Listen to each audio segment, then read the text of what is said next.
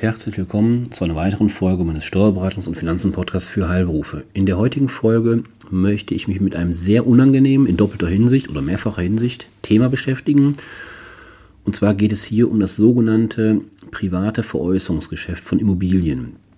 Sie wissen vielleicht, dass der An- bzw. Verkauf von Immobilien an grundsätzliche Voraussetzungen geknüpft ist, dass dieser Verkauf steuerfrei ist. Ganz kurz zur Einführung und zur Wiederholung für Sie, dass Sie das einordnen können. Wenn Sie eine selbstgenutzte Immobilie, die Sie immer schon selbst genutzt haben, verkaufen, ist der Verkaufserlös grundsätzlich steuerfrei. Verkaufen Sie eine Immobilie, die Sie nicht zu selbstgenutzten Wohnzwecken ähm, haben oder nutzen, sondern beispielsweise vermieten an andere Personen, dann handelt es sich bei Verkauf grundsätzlich um ein privates Veräußerungsgeschäft, was Steuern, steuerpflichtig ist, es sei denn, der Zeitraum zwischen An- und Verkauf beträgt mindestens zehn Jahre oder mehr als zehn Jahre. Soweit zur Einordnung. Und jetzt gibt es leider öfter, ich glaube statistisch, ich weiß nicht, wie die aktuellen statistischen Daten sind. Irgendwann war, glaube ich, mal die Rede davon, dass jede dritte Ehe geschieden wird.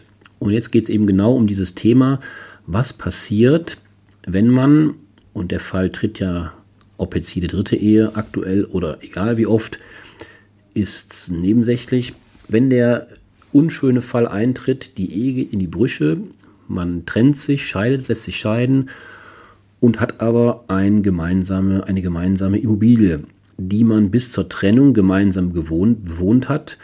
Und dann kommt es, wie es kommen muss. Der eine Ehepartner zieht aus, als Konsequenz der Trennung natürlich, damit auch eine räumliche Trennung äh, durchgeführt wird. Und dann kommt es irgendwann zur Scheidung. Und im Rahmen dieses ganzen Themas wird sicherlich früher oder später darüber verhandelt, besprochen, sich auseinandergesetzt, was passiert mit dem gemeinsamen Eigentum in vielen oder in einigen Fällen aus der näheren Vergangenheit ähm, ist es dann passiert, dass der Ehegatte, der ausgezogen ist, dann irgendwann seinen Miteigentumsanteil an den verbleibenden Ehegatten verkauft hat. Und hier ist genau die Frage, und ich komme auf, auf mein Eingangsstatement ähm, zurück, gilt dieser Verkauf, Sie erinnern sich, Selbstnutzung kein Problem, nicht Selbstnutzung ein Problem, wenn innerhalb zehn Jahre verkauft wird. Und jetzt ähm, kann ich schon mal vorwegnehmen, ist es ein Problem, wenn der ausziehende oder ausgezogene Ehepartner entsprechend später, zu einem späteren Zeitpunkt, seine, sein Eigentumsanteil an den verbleibenden Ehegatten verkauft, dann ist ja gerade im schlechtesten Fall gerade nicht mehr von einer Selbstnutzung vor Verkauf die Rede. Und dieses Thema war in den letzten Monaten häufiger Gegenstand von diversen Verfahren. Und heute möchte ich mich auf ja, ein, zwei ähm, wesentliche Aspekte konzentrieren oder beschränken, die das Ganze ja nochmal dramatischer machen, beziehungsweise Ihnen aufzeigen soll, in welchen Fallkonstellationen Sie da gegebenenfalls aus der Sache glimpflich, steuerglimpflich rauskommen. Und zwar ist eine Möglichkeit, die Voraussetzung der Selbstnutzung, wie es steuerjuristisch heißt, zu eigenen, Nutz, zu eigenen Wohnzwecken diese kann auch dann vorliegen, wenn der Steuerpflichtige, also wie gesagt, in dem Fall ist es der Ausgezogene, die Wohnung an ein Kind im Sinne des Paragraphen 32 ESTG unentgeltlich überlässt. Heißt, Gegenstand dieses äh, besagten Urteils ähm, war folgende Konstellation. Ehepaar ein Kind, ich glaube, es war ein Kind, glaube ich. Ähm, Mann ist ausgezogen, es war in dem Fall tatsächlich der Mann, ausgezogen. Frau und Kind blieben im Eigenheim wohnen. Mann hat sich eine zwei oder eine andere Wohnung gesucht. Und ähm, nach einiger Zeit hat er dann seinen Miteigentumsanteil an der Immobilie an, das, an die Frau verkauft. Er hat dann sogar ähm, diesen Verkauf in seiner Steuererklärung angegeben, aber eben als steuerfrei ähm, behandelt, mit der Begründung, die er natürlich dann äh, aktiv angegeben hat oder musste, als das Finanzamt ähm, die, den, den steuerfreien Erlös nicht anerkennen wollte, mit der Begründung, ja, auch wenn ich nicht mehr drin gewohnt habe, die Selbstnutzung auf mich bezogen nicht mehr gewesen ist, mein Kind oder unser gemeinsames Kind war ja dort noch weiter wohnhaft. Und jetzt ist es so, Kinder, die Überlassung an Kinder ist grundsätzlich möglich, um dieses, diese Fallkonstellation, ich sag mal, zu entschärfen bzw. zu retten, aber es muss sich um ein Kind oder um Kinder handeln im Sinne des, wie gesagt, besagten Paragraphen 32 ESTG. Können Sie gerne mal googeln, ich komme aber jetzt gleich dazu, was damit gemeint ist. Der BFH, also der Bundesfinanzhof, hat bereits mit Urteil aus Mai 22 bestätigt, dass die unentgeltliche Überlassung einer Wohnung nur an ein Kind im Sinne dieses besagten Paragraphen unschädlich ist.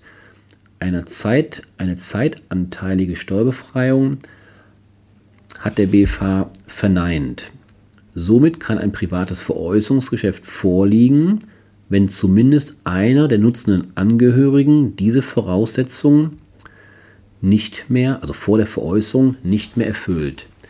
Es gibt ja noch so ein paar andere Details, ähm, wie lange man vor der Veräußerung entsprechend auch die Immobilie selbst genutzt haben muss. Da gibt es noch ein paar Detailfragen, gehe ich jetzt nicht weiter darauf ein, um es nicht zu kompliziert zu machen. Die Vorinstanz, also das war das, das, das BFH-Urteil von Mai 22, die Vorinstanz, das war das Finanzgericht Niedersachsen, hatte ebenfalls ein privates Veräußerungsgeschäft mangels Nutzung zu eigenen Wohnzwecken bejaht. Also es geht hier im Kern darum, nutze ich als ausgezogener Ehepartner oder Mann oder Frau, egal, dass die Wohnung, die Immobilie noch zu eigenen Wohnzwecken, obwohl ich selbst nicht mehr wohne, aber eben das gemeinsame Kind. Und jetzt will ich es nicht weiter äh, spannend machen, sondern die Lösung ähm, bieten. Diese Konstellation ist möglich und ich erwähne ihn zum letzten Mal, den Paragraphen 32 EStG. Was steht da drin? Da steht im Prinzip drin, dass es ein Kind sein muss, für das Sie einen Kinderfreibetrag beanspruchen können. Das heißt, hier geht es ums Alter des Kindes. Also in diesen Freiheitskonstellationen kann es grundsätzlich, können Sie die Chance behalten, dieses ganze Thema ähm, steuerfrei zu verkaufen. Es gibt noch ähm, eine andere ähm, oder es gibt weitere Fallkonstellationen, die auch ähm, bei den entsprechenden Finanzgerichten ähm, ja, vorliegen oder beachtet oder behandelt werden gerade. Es gibt ein ähm, Update, jetzt ganz kürzlich, das war wie gesagt was ich eben gesagt sagte, die Zeit, das war von Mai 22. Es gibt jetzt ein Update vom BFH mit Urteil vom 14.02. Das heißt, wer sich bis jetzt eben gefreut hatte, ich habe ja mehrfach auf den Paragraphen 32 ESDG hingewiesen, der wird jetzt mit BFH-Urteil vom 14.02.2023 leider ein Problem bekommen.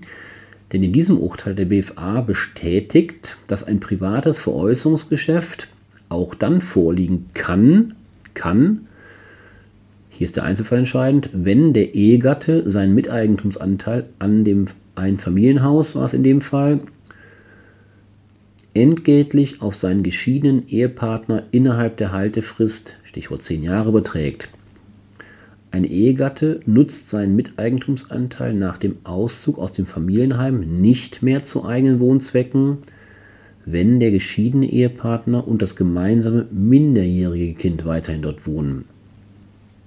Also wie gesagt, hier komplett andere ähm, Entscheidungen. Setzt natürlich für Sie, macht es nicht einfacher, aber in diesen, wenn Sie eine entsprechende Fallkonstitution haben, bitte daran denken, dass sie sich das vorher genauestens angucken, weil, wie man sich denken kann, Veräußerung eines Familienheims oder eines Anteils kann natürlich zu empfindlichen Steuerzahlungen führen.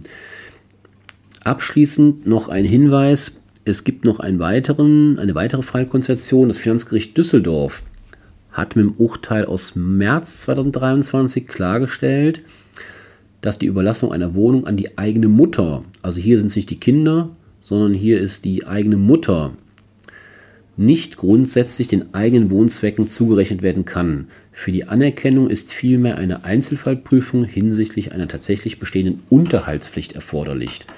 Hier hat das Finanzgericht die Revision zugelassen. Das heißt, das Ganze wird jetzt ähm, möglicherweise zum BFH gehen und dort dann entschieden werden. Fazit dieser heutigen Folge. In diesen Fallkonstellationen ist eh schon unangenehm, wenn Scheidung vorliegt. Noch unangenehmer, wenn Kinder mit, mit betroffen sind.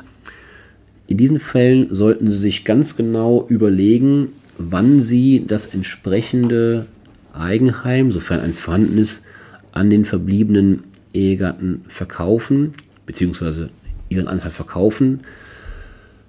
Das sollten Sie sich, ob man daran natürlich in dem Moment denkt, ist eine andere Frage, aber jetzt wissen Sie, daran sollten Sie denken, weil es ansonsten zu einer bösen Steuerfalle führen kann. Und selbst wenn man es versuchen könnte, dass das gemeinsame minderjährige Kind, Stichwort Kinderfreibetrag, ähm, dort wohnen bleibt, hat es dazu geführt, in, in dem einen Fall, ähm, wie gesagt, 22 ähm, ging es noch, in 23 offensichtlich war das schon wieder ein Problem beim BFH. Das heißt also, in diesen Konstellationen ähm, sollten Sie ähm, unbedingt aufpassen. Ja, nicht so ein schönes Thema, aber jetzt wissen Sie zumindest Bescheid, dass da Ungemach drohen kann. Ich wünsche Ihnen alles Gute, hoffe, dass Ihre Ehe weiterhin intakt bleibt, dass Sie nicht in eine solche Situation reinrutschen und wenn ja, denken Sie bitte an die heutige Folge. Ich wünsche Ihnen alles Gute, bleiben Sie gesund und ähm, bis zum nächsten Mal. Tschüss.